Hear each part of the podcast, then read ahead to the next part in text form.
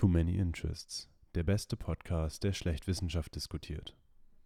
Ihr hört Staffel 5, Folge 2, Wenn Wasser auf Stoff ist. Ich bin immer noch Oskar und virtuell gegenüber sitzt mir Tim. Hi. Hallo. Hallo Tim. Ähm, also, wenn Wasser auf Stoff ist, was wir damit meinen, ich glaube, das ist relativ einfach herauszufinden. Es geht um Wasserstoff und äh, was Wasserstoff eigentlich ist, warum Wasserstoff in unserer Staffel über Energie ist, wie man das alles speichert, wie man das alles nutzt, um wieder Energie daraus zu bekommen und all das ähm, probieren wir jetzt mal ein bisschen komprimiert und leicht zu verstehen in diesen nächsten 20, 30 Minuten zu erklären. Aber daher, dass du heute mal unser Profi bist, gebe ich dir doch direkt mal das Wort. Ja, vielen Dank. Ich bin äh, natürlich nur beschränkt Profi, ne? aber ich denke, man kann sich schon mal so hinstellen lassen, wenn man es schon nicht selber sagt. Ähm, Wasserstoff, ich habe darüber mal eine Arbeit geschrieben, deshalb bin, ich, bin ich vermeintlich diese Folge der, der besser Informierte. Und äh, ich fange vielleicht mal mit ein paar Grundlagen zu Wasserstoff an. Also Wasserstoff ist das häufigste Element in, unserem, in unserem Universum. Ich weiß ja dann nicht mehr ganz genau, was das andere Element war, aber Wasserstoff war eines der zwei Elemente, die auch am Anfang unseres Universums am allerhäufigsten waren. Ich meine, das zweite wäre Helium gewesen, aber ich bin mir nicht ganz sicher. Vielleicht weißt Passt, du das ja. ich, aber nee, ich weiß es leider auch nicht, aber ich glaube. Okay. Ich guck's mal kurz nach. Ja, ich mache währenddessen schon mal kurz weiter. Ähm, Wasserstoff ist nur in gebundener Form zu finden. Das bedeutet, Wasserstoff ist nicht allein unterwegs und es hat die geringste Atommasse aller Elemente. Es ist 14 mal leichter als Luft es ist nicht giftig, es ist nicht ätzend, es ist nicht radioaktiv, es kann sich nicht von selbst entzünden. Und wenn man es verbrennt, dann verbrennt es komplett rückstandsfrei und mit einer farblosen Flamme. Wie ich gerade schon gesagt habe, kommt Wasserstoff eben nur gebunden vor. Wasserstoff hat in der, in der Chemie ähm, die Bezeichnung H2. Ich bin der schlechteste Chemiker aller Zeiten, also man sehe mir das nach. Und es kommt zum Beispiel in Verbindung mit Sauerstoff als Wasser vor, also H2O oder zum Beispiel auch Methan, CH4, zum Beispiel der Hauptbestandteil von Erdgas oder ein Erdöl. Zum Beispiel sind wichtige wasserstoffhaltige Verbindungen und die nennt man auch Kohlenwasserstoffe, weil sie halt mit Kohlenwasser, also mit Kohlenstoff äh, verbunden sind. Und ähm, wir wissen auch, dass mehr als die Hälfte aller bisher bekannten Minerale Wasserstoff enthalten. Das ähm, bedeutet zum Beispiel, dass äh, ja, Wasserstoff in sehr vielen Verbindungen, die wir kennen, sehr vielen Stoffen enthalten ist. Und dadurch ist es, ja, ich würde nicht sagen unbegrenzt vorhanden, aber es gibt sehr, sehr, sehr viel davon. Das ist richtig, das sagst du sehr schön, denn im Weltall dominiert tatsächlich Wasserstoff und wie du schon gesagt hast, Helium. Laut äh, chemie.de ah, ja. ist die Relation sogar noch viel äh, beeindruckender weil von 1000 Atomen im Universum sind 900 Wasserstoffatome und weitere 99 Atome sind Heliumatome. Also dann das eine, was übrig ist, ist, schätze ich dann, ja, verschiedenes. So schön, wie man das dann vielleicht mal sagt und dann eins in eine Million dann irgendwie, ich weiß nicht, ähm, Chrom oder Niob oder sowas. Also, ähm, ja, ich lasse dich mal fortfahren, aber das war noch die kleine Addition zu deinem vorigen äh, Ding. Ja, vielen Dank fürs Nachschauen. Ähm, lag ich doch nicht ganz falsch. Der Clou bei Wasserstoff ist eben, wie ich gerade gesagt habe, dass er nicht alleine vorkommt. Das bedeutet, wenn ich Wasserstoff zum Beispiel für eine Brennstoffzelle oder ähnliches benutzen möchte oder für irgendetwas anderes, dann muss ich es immer erst abspalten. Das bedeutet, ich muss mir immer eine Verbindung suchen von Wasserstoff und irgendeinem anderen Element. Dann brauche ich Energie, die ich aufwenden muss und dann muss ich eben Wasserstoff abspalten. Und als Ausgangsstoffe kann man zum Beispiel neben Erdgas mit dem Hauptbestandteil Methan, weil wie ich gerade gesagt habe, Methan ist CH4, ist Wasserstoff drin, andere Kohlenwasserstoffe, Biomasse geht, natürlich Wasser, mhm. ist klar. Und äh, dann gibt es verschiedene Möglichkeiten, eben den Wasserstoff abzuspalten. Und zwar entweder mit chemischer, elektrischer, thermischer oder solarer Energie. Und damit kann man dann reinen, ungebundenen Wasserstoff erzeugen. Das bedeutet, Wasserstoff ist nur im herkömmlichen Sinne klimaneutral, wenn ich zur Abspaltung von Wasserstoff kein Kohlestrom zum ja. Beispiel verwende. Weil dann wäre es ja, würde ich Darf ja wieder ich dich da was fragen? Äh, du sagst ja Methan und Methan ist ja ein relativ äh, schlimmes, sag ich mal, ähm, ja, ähm, Gas für den Klimawandel, so. Und kann man dann quasi ja. damit auch die Methanbelastung in der Luft etwas äh, ja, minimieren? Ähm, ja, kann man. Es gibt da eine sehr interessante, ähm, ja, wie soll ich sagen, Idee, wie man das machen kann. Ich weiß nicht, ob du Carbon Capture and Storage kennst. Schon ja, tatsächlich. Genau, und wenn, also für alle, die das nicht wissen, kann ich es ja mal ganz kurz erklären. Also Methan würde ich äh, eben aus Erdgas herkriegen. Und dann würde ich hingehen und würde mit einer Dampfreformierung, das bedeutet, ich äh, nehme Methan, dann packe ich da Wasserdampf dazu und dann kann ich das eben in Wasserstoff und Kohlenstoffdioxid speichern, äh, spalten, nicht speichern. Und am Ende kann ich eben den Wasserstoff rausziehen und das Kohlenstoffdioxid, das muss ich dann mit Carbon Capture and Storage, also Carbon, Kohlenstoff, das äh, fange ich ein, Capture und dann muss ich es irgendwo speichern, sodass es nicht in die Atmosphäre kommt, da sind wir dann dabei, wenn wir hingehen würden und wir würden Methan irgendwie aus der Atmosphäre fischen, sage ich jetzt mal. Und wir würden dann da Wasserstoff abspalten und würden den Kohlenstoff in irgendeiner Form abspeichern und von der Atmosphäre fernhalten. Dann ja, dann könnten wir die Methanbelastung in der Atmosphäre verringern. Mhm. Aber das Problem bei diesen Carbon Capture and Storage Geschichten, das habe ich mir damals auch recht intensiv angeschaut, ist, wo packt man den Kohlenstoff hin und da gab es zum Beispiel solche Ideen, dass man, und auch glaube ich sogar Versuche, da hat man den Kohlenstoff genommen, also CO2, und hat es in ja, ausgepumpte Erdölfelder reingepumpt. Mhm. Und dadurch hat man eben unterirdischen unglaublichen Druck aufgebaut. Mhm. Und wenn das irgendwann in die Luft geht, oder was heißt in die Luft geht, wenn sich, sich Risse bilden zum Beispiel, das ist eben dann dort passiert, wenn sich Risse bilden und dann kommt halt auf einmal in einem riesigen Stoß unglaublich viel Kohlenstoffdioxid an die, an die, an die Oberfläche. Mhm. Und das richtet dann natürlich massiven Schaden an. Das stimmt. Und ähm, deshalb ist es relativ schwierig, aber wenn man das machen würde, dann wäre das eben der blaue Wasserstoff. Und wenn man ihn zum Beispiel durch erneuerbare Energien mit der Elektrolyse gewinnen würde, dann wäre es grüner Wasserstoff. Weil dann würde ich ja erneuerbare Energien nehmen, zum Beispiel eben Wind oder Solar, und würde dann eben den, den, ja, das Wasser zum Beispiel, also H2O, ist Elektrolyse, das bedeutet, ich nehme Strom und dabei habe ich dann, muss man sich vorstellen, einen positiven und einen negativ geladenen Pol. Mhm. Und wenn ich da Wasser reinpacke, dann wandert das Wasserstoffmolekül, ähm, sage ich mal, ich weiß nicht, ob das richtig ist, zum negativ geladenen Pol und der Sauerstoff zum positiv geladenen Pol und dadurch kann ich eben das Wasser spalten in Wasserstoff und Sauerstoff. Mhm.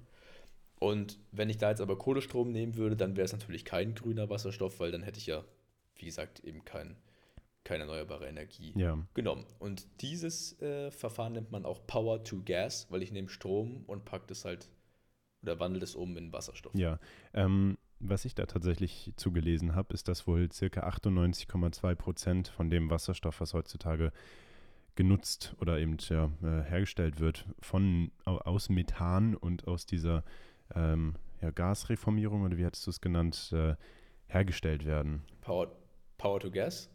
Das, es das? ist auf Englisch, steht hier Steam Methane Reforming. Ah ja, du meinst Dampf Dampfreformierung. Das kann sein. Vom Methan. Genau. Vom Methan zu Wasserstoff. Ja, genau, Dampfreformierung. Das macht ja. wohl 98,2 Prozent des äh, heutigen, äh, der heutigen Wasserstoffbestände in der Produktion oder ja. in der Industrie aus. Genau, das kommt durch die Industrie. Also in der Industrie wird es am häufigsten verwendet. Das zweite, was da verwendet wird für Methan, ist die Pyrolyse, dass man eben Methan unter der Zugabe von Hitze aufspaltet. Mhm. Und da hat man den Vorteil, wenn man das macht, dann bekommt man Wasserstoff und den festen Kohlenstoff C. Das bedeutet, den kann ich halt nehmen und kann den zum Beispiel in, also ich weiß nicht, ob das wirklich so geht, aber du könntest ihn zum Beispiel in, in Blöcke pressen und in eine Lagerhalle stellen. Auf blöd. Mhm ähm, und müsstest ihn nicht wie wenn er im gasförmigen Zustand ist, irgendwo reinpumpen. Und lustig ist, diesen ähm, Wasserstoff, der dadurch entsteht, dass man Kohlenstoff als festes Element rausbekommt, der heißt türkiser Wasserstoff. Okay. Also blau, türkis und grün haben wir jetzt. Aber ja, ähm, Wasserstoff wird heutzutage vor allem in Deutschland, Deutschland hat übrigens die größten ähm, Gasspeicherkapazitäten Europas, auch für Wasserstoff. Ähm, äh, kann eben gespeichert werden. Ja. Und jetzt habe ich vergessen, wo ich davor gewesen bin, bevor ich mit diesem Satz begonnen habe. Achso, genau, weil eben der Großteil für die Industrie hergestellt wird, wird es heutzutage damit gemacht und sehr wenig durch Elektrolyse, weil halt der Stromverbrauch recht hoch mhm. ist. Und wir die erneuerbaren Energien erstmal weiter ausbauen müssen, damit wir das vernünftig herstellen können, den Wasserstoff. Und Erdgas ist halt verfügbar. Ja. Wir haben Methan überall und deswegen machen wir das, aber ich bin mir nicht so ganz sicher, wie das mit der, mit der Umsetzung von Carbon Capture und Storage in Deutschland aktuell läuft. Ich glaube, das ist eher mäßig erfolgreich, aber ich ich weiß es nicht genau. Genau, ähm, was das an die, also die Effizienz angeht, was du ja schon gerade angesprochen hattest, ähm, offiziell, also man findet äh, an Daten zu dieser Effizienz von eben Energie zu Wasserstoff, dass wohl 70 Prozent von der Energie, die man für die ähm, ja, Elektrolyse, hast du gesagt, ähm, reinsteckt, bekommt man dann am Ende auch vom Wasserstoff wieder raus. Also man verliert ca. 30 Prozent an Energie das heißt, wenn man jetzt ähm, ja, eine Megawattstunde an Energie äh, gewinnt durch, sagen wir mal, Windkraft und dadurch äh, davon dann Wasserstoff herstellt, dann hat man am Ende nur noch 70 Prozent der Energie wirklich in den Speichern, in diesen Gasspeichern drin. Und äh, da ist dann auch wieder eine Frage, wie man es eben speichert weil man kann damit tatsächlich auch Energie verlieren, beziehungsweise Wasserstoff ist ja ein sehr, sehr kleines Gas und es gibt tatsächlich auch schon ähm, Innovationen, die jetzt probieren, das als ähm, H2-Moleküle zu speichern und dem, äh, dementsprechend auch aus Wasser selber tatsächlich zu ähm, produzieren sozusagen. Da gibt es eine ganz spannende Firma aus äh, den USA, nennt sich Hyperion ist aber auch eine ganz eigene Wissenschaft für sich. Ich habe probiert, da auf der Webseite ähm, einiges zu verstehen, aber so ein bisschen wirkt mir das mehr nach, ähm, ja, investiert in uns und äh, das ist so eine Demo, was wir alles machen können. Laut ihnen könnte man nämlich äh, in der Zukunft irgendwann mit deren Speichertechnologien ähm, ja ungefähr 70 Prozent der Kosten in der Speich im Speicher von äh, Wasserstoff ja, sich sparen sozusagen. Aber ähm, was ich tatsächlich erzählen wollte, ist eine sehr, sehr, sehr, sehr, sehr coole Sache, die tatsächlich in Deutschland entwickelt wurde, jetzt vor kurzem erst. Ähm, bedeutet November letzten Jahres. Zumindest ist das, sind so die ähm, Artikel, die ich dazu gefunden habe, ja, betitelt. ich weiß nicht.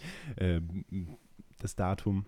Und diese Erfindung ist eine sogenannte Wasserstoffpaste von dem Fraunhofer Institut aus äh, Dresden, beziehungsweise sind das Forscher aus Dresden. Und die haben eben eine Methode gefunden, äh, entwickelt, Wasserstoff äh, H2 in einer Paste zu binden. Und diese Paste äh, hat einen riesigen Vorteil gegenüber dem klassischen Wasserstoff, weil Wasserstoff, äh, wenn er gespeichert werden soll, ist eben äh, entweder unter extremem Druck, sprich 700 Bar, ähm, als Vergleich habe ich da gefunden einen Autoreifen, der liegt bei circa 2,4 bis 2,7 Bar. Also das sind so realistische, ähm, ja, so ein realistischer Druck für einen Autoreifen. Und deswegen brauchen die, ähm, braucht Wasserstoff eben einen extrem, extrem stabilen Tank. Und das ist äh, gerade auch bei ja, so kleineren Sachen wie beispielsweise einem Auto ein Problem. Und ähm, das macht es eben auch teuer. Und dazu kommt eben auch, dass die Wasserstoffmoleküle ja, und Teilchen eben sehr, sehr klein sind. Deswegen kann es auch kein, äh, also muss es ein sehr dichtes Material sein, aus dem dieser Tank gebaut ist. Und das sind dann schon mal zwei Dinge, die eben ja, diesen, dieses Speichern von Wasserstoff eben recht kompliziert machen. Das macht das Fraunhofer Institut allerdings ein bisschen einfacher jetzt. Oder zumindest diese in, äh, Innovation soll das ganze Problem ein wenig äh, auflösen, vielleicht nicht komplett schon lösen, weil ein paar Hürden gibt es wohl noch mit den Materialkosten und derzeit wird jetzt erst eine, ähm, eine Produktionsstätte gebaut, die eben ein paar Tonnen im Jahr bauen soll. Ähm, voraussichtlich beginnt die eben im Sommer 2023, also dieses Jahr. Und die Wasserstoffpaste funktioniert eben so, dass äh, quasi dieses ja, dieser Wasserstoff mit Hilfe von Magnesium gebunden wird. Ähm, ich habe mir das auch mal auf, dem, auf der Webseite des Fraunhofer Instituts selber durchgelesen. Aber genauso wie Tim bin auch ich absolut kein Chemiker. Ähm, und wir tun den Link dafür dann einfach mal in die Beschreibung. Das heißt, wenn irgendjemand ein bisschen tieferes Verständnis von Chemie hat, dann auf jeden Fall mal durchlesen. Es wirkt sehr spannend. Ähm, ganz simpel gesagt äh, sind da allerdings vier Schritte wohl involviert. Zuerst ist es die sogenannte Hydrierung. Ähm, während dieser Hydrierung wird das eben unter einem Druck von äh, circa 6 Bar, also dieser H2, Moleküle werden von, unter einem Druck von 6 Bar nach dem Goldschmidt-Prozess äh, in einem Rührreaktor exotherm reagiert. So probiere ich das jetzt mal zu äh, sagen. Und ähm, ja, der Wasserstoff kann dabei vorher eben hergestellt werden, wie man es mag. Eben beispielsweise über Pyrolyse oder eben diese Dampfreformierung, wovon Tim schon gesprochen hat. Und äh, dieses Magnesiumpulver wird eben dann großtechnisch über die Verdüsung von Magnesium oder ein trennendes Verfahren hergestellt, was auch immer das sein mag. Ähm, ja, äh, im Endeffekt, ich verstehe es nicht so ganz. Ähm, jedenfalls Wasserstoff rein, Magnesium rein und man bekommt eine Paste raus. Und äh, jetzt kommen die coolen Dinge an dieser Paste. man kann sie natürlich erstmal sehr viel einfacher speichern. Ähm, sie sollte nicht in Kontakt mit Luft und mit äh, Wasser kommen während der Speicherung, aber äh, man kann sie tatsächlich auch an der offenen Luft ja, einfach liegen lassen. Im Endeffekt, so sieht es zumindest auf den Bildern vom Fraunhofer Institut aus. Das ist so ein bisschen wie so eine ja, graue Paste einfach. Äh, sieht fast aus wie Zahnpasta, wenn man ganz viel auf einen Haufen tun würde. Ähm, und das Coole an dieser Paste an sich ist einfach, dass die eine extrem hohe Energiedichte hat und dass man sie unter richtigen Konditionen einfach für wirklich sehr, sehr lange Zeit speichern kann, ohne dass es eben an Energie die gespeichert ist, verliert. Sprich, ähm, klassischer Sauerst äh, Wasserstoff, wie er gespeichert ist, habe ich ja schon gesagt, ist eben sehr schwer zu speichern selber. Und ähm, auch wenn man es, auch wenn man einen super stabilen Tank baut, der eben ähm, ja eben den ganzen Wasserstoff auch unter einem sehr hohen Druck hält und auch sehr dicht hält, ist es trotzdem noch möglich, dass da eben Wasserstoff rauskommt. Und es gibt noch eine andere Art, Wasserstoff zu speichern, indem man den eben auf ähm, extreme Minusgrade runterkühlt. Ähm, eine Sekunde. Minus 253 Grad. Perfekt, danke. Äh, ich hatte mich gerade in meinen Notizen versehen, deswegen, Tim, danke, dass du mich da gecarried hast. Ähm, und die, diese Wasserstoffpaste kann man eben einfach so speichern und rumliegen lassen. Das Problem, wenn man eben auch diesen Wasserstoff auf die minus 253 Grad runterkühlt, ist, dass es eben nochmal ungefähr ein Drittel der Energie ähm, verbraucht, die man im Endeffekt dort speichert. Das heißt, es wird noch energieineffizienter, den Wasserstoff überhaupt zu speichern. Und dann lohnt es sich ab einem gewissen Punkt fast gar nicht mehr, überhaupt diesen Wasserstoff herzustellen. Ähm, allerdings hat Wasserstoff einfach so viel Nutzen in der ja, gesamten Welt, beziehungsweise auch in der Speicherung selber, weil es eben nicht so schlecht für die Umwelt ist wie Lithium-Batterien und weil es eben auch beispielsweise in der Chemieindustrie genutzt werden kann, um Öfen zu befeuern. Und ähm, das ist eben mit herkömmlichem Strom aus Batterien eher schwierig, außer man verbrennt die Batterie, aber dass das nicht gut für die Umwelt ist, muss ich, glaube ich, gar keinem erzählen. Und ähm, ja, bevor ich mich weiter äh, Fransen an den Mund rede, übergebe ich das Wort erstmal noch an dich, bevor ich noch später dann ein, zwei Sachen zu der Powerpaste und ein paar andere Funfacts sage. Ja, es war schon sehr interessant. Vor allem zum Speichern hatte ich auch noch ein paar Sachen. Da hast du die meisten schon gesagt. Das äh, ist eben auch zum Beispiel bei, in, der, in der Luft- und Raumfahrt, bei Raketenstarts wird ja auch Wasserstoff verwendet. Und soweit ich weiß, wird es dort auch runtergekühlt. Und da habe ich auch eben gelesen, dass es wirklich ein Drittel der Energie nur dafür nötig ist, für den ganzen Start, äh, einfach dieses, den, den Wasserstoff so auf 253 Grad minus runterzukühlen. Und das ist schon krass, wenn man sich überlegt.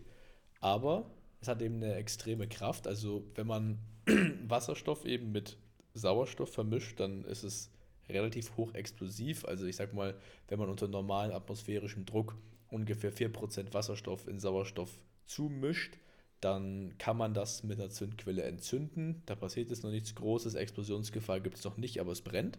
Und wenn man ab 18% Wasserstoffkonzentration hat, dann kann es richtig knallen. Und also da gibt es ja. Man könnte man fast davon ausgehen, dass die meisten Hollywood-Filme ähm, die Autos dann nur mit Wasserstoff fahren bei den Explosionen. Ja, das ist äh, äh, sehr gut, dass du das gerade angesprochen hast, weil das war nämlich ein Thema, was ich unbedingt ansprechen wollte, nämlich, dass den Wasserstoffautos ein bisschen nachgesagt werden, dass sie eine sehr hohe Explosionsgefahr haben und keine Alternative zu Benzinern oder Dieselfahrzeugen sind, weil sie sofort in die Luft gehen. Und es ist so, also ja, wenn Wasserstoff mit Sauerstoff in Verbindung kommt und die Konzentration, wie gesagt, höher als 18% ist, dann gibt es einen Knall. Aber was mhm. du auch schon häufig gesagt hast, Wasserstoff ist extrem flüchtig. Also es ist 14 mal leichter als Sauerstoff. Das heißt, das macht sehr schnell die Biege. Und ja. wenn wir jetzt mal sagen, Wasserstoff würde aus dem Drucktank eben von einem Auto entweichen, weil das hat ein Leck oder weiß ich nicht was, dann ja. wäre die Wahrscheinlichkeit sehr gering, dass es sich mit dem Sauerstoff in der Umgebungsluft wirklich an dieser einen Stelle verbinden kann, sodass die 18% zustande kommen. Aber wenn so ein Auto in Brand kommen würde, dann würde es nicht explodieren, aber es würde zu einer riesigen Stichflamme kommen, weil mhm. eben das, ja, wie ich vorhin schon gesagt habe, entzündbar ist, die äh, Flamme aber keine Farbe hat und es rückstandsfrei verbrennt. Das ist super, hast wenigstens keinen Rückstand, wenn dein Auto brennt. Aber ähm, es würde nicht explodieren. Also es würde nicht alles durch die Gegend fliegen. Es würde einfach ah, okay. eine riesige Stichflamme geben, die sehr, sehr schnell nach oben aufsteigt, weil das Gas sich so schnell verflüchtigt und dann aber sofort wieder erlischt.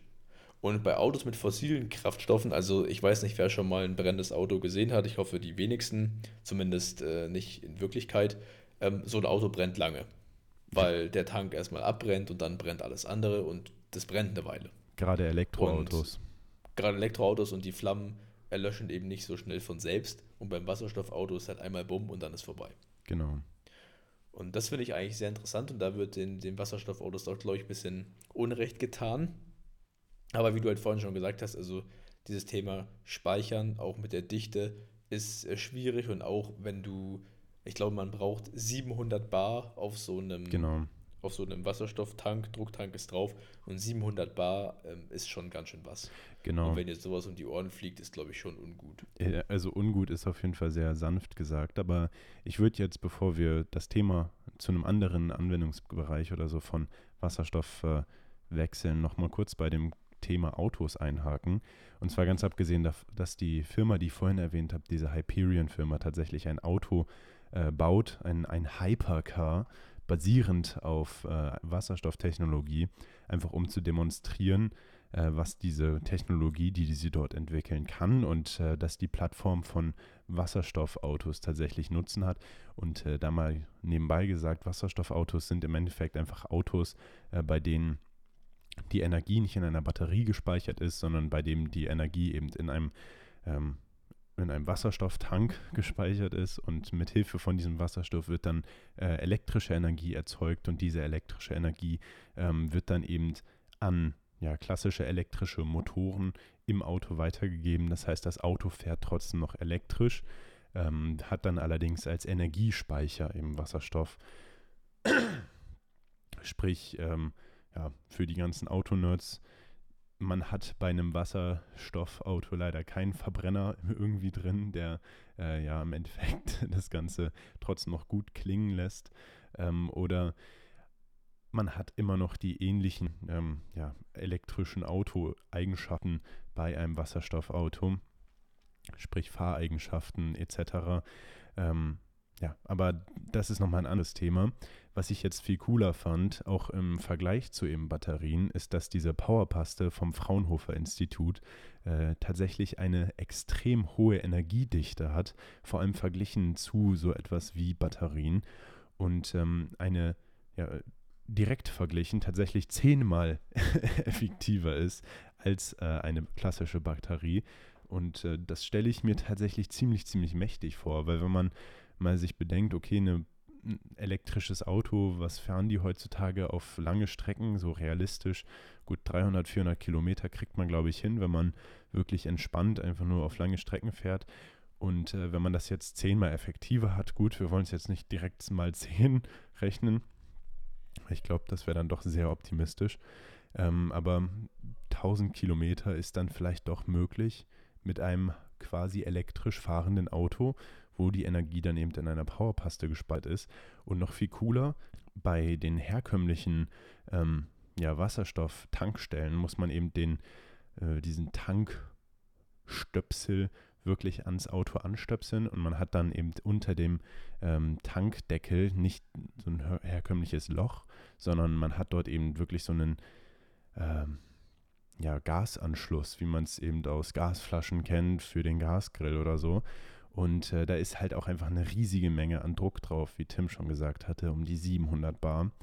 Und äh, bei, einer, bei dieser Wasserstoffpaste wäre das dann vermutlich ein, einfach nur eine Art modizierter ähm, ja, Tank, also Autotank.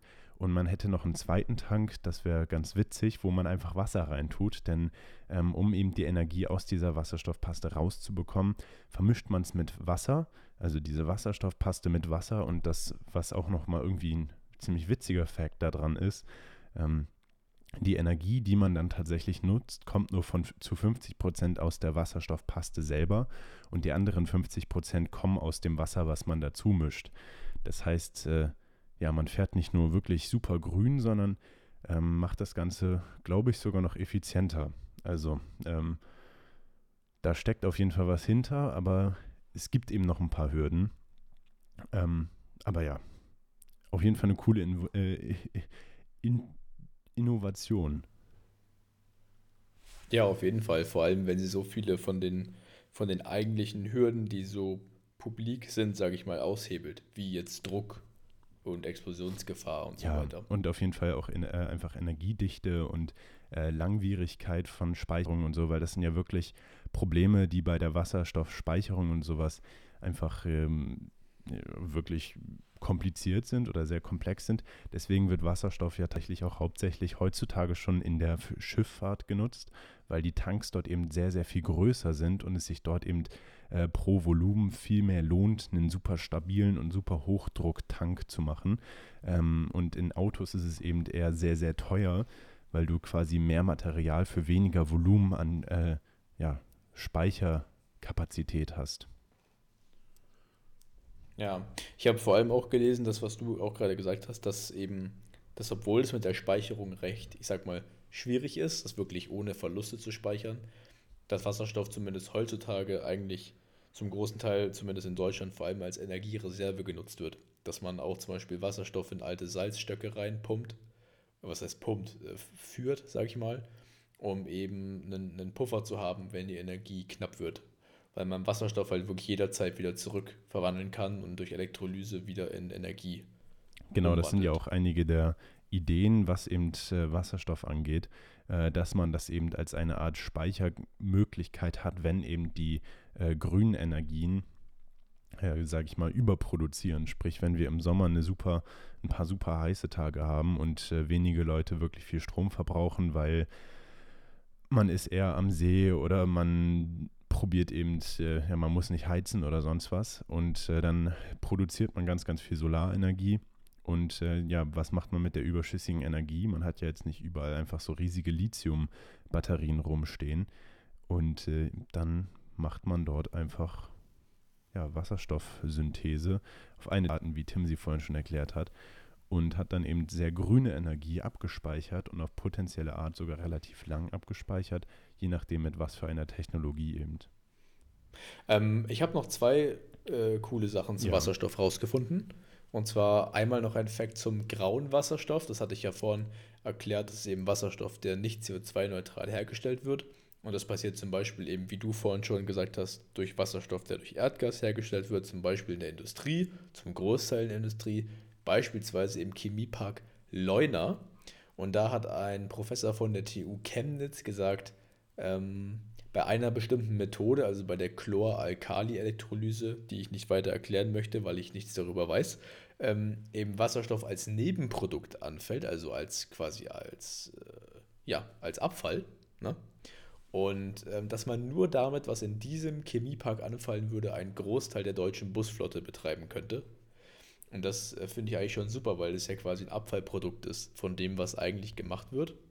Und dann hätte man dann zwei Fliegen mit einer Klappe. Und zumindest weiß ich, dass in, in Asien, vor allem auch in China, auch in Japan schon, sehr viel auch von Bussen ähm, mit Wasserstoff betrieben wird.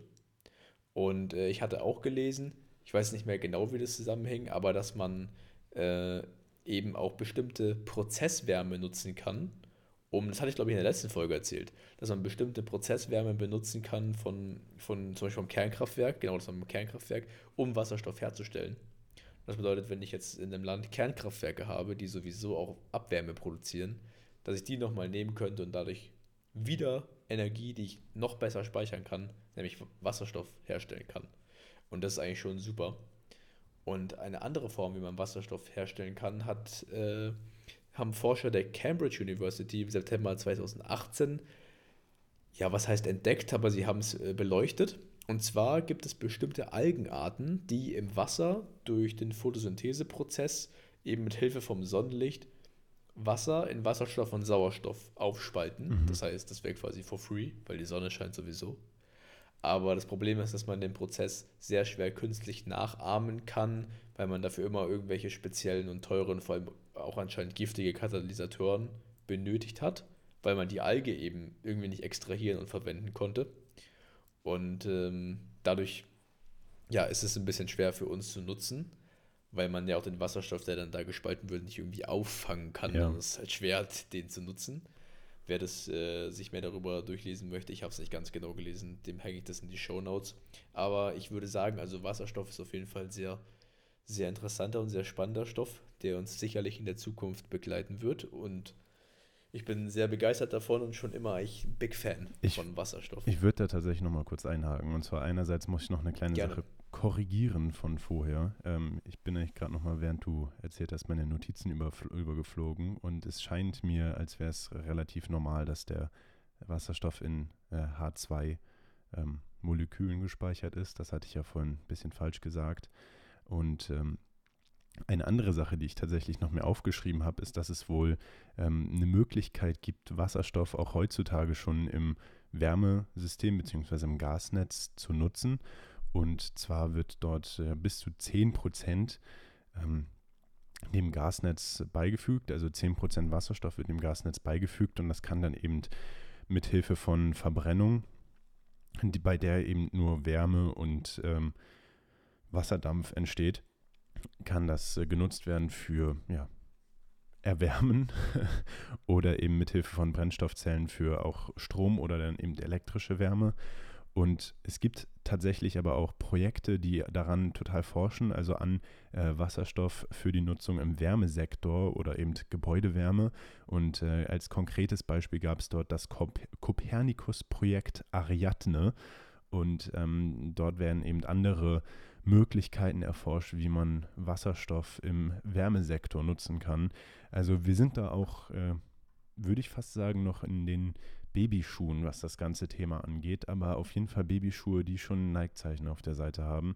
Ähm, sprich, wer die Metapher jetzt nicht ganz so verstanden hat, ich glaube, wir sind da auf einem ganz guten Weg. Wir haben schon echt einen starken Start hingelegt, was die ganze Thematik angeht. Und ähm, für alle Leute, die ein bisschen mehr chemisches Wissen haben äh, als äh, Tim und ich, wir verlinken unsere ganzen Sachen natürlich wieder in, der, äh, in den Show Notes, sodass man sich das Ganze mal ohne unser äh, ziemlich unpräzises Gelaber anhören, äh, durchlesen kann.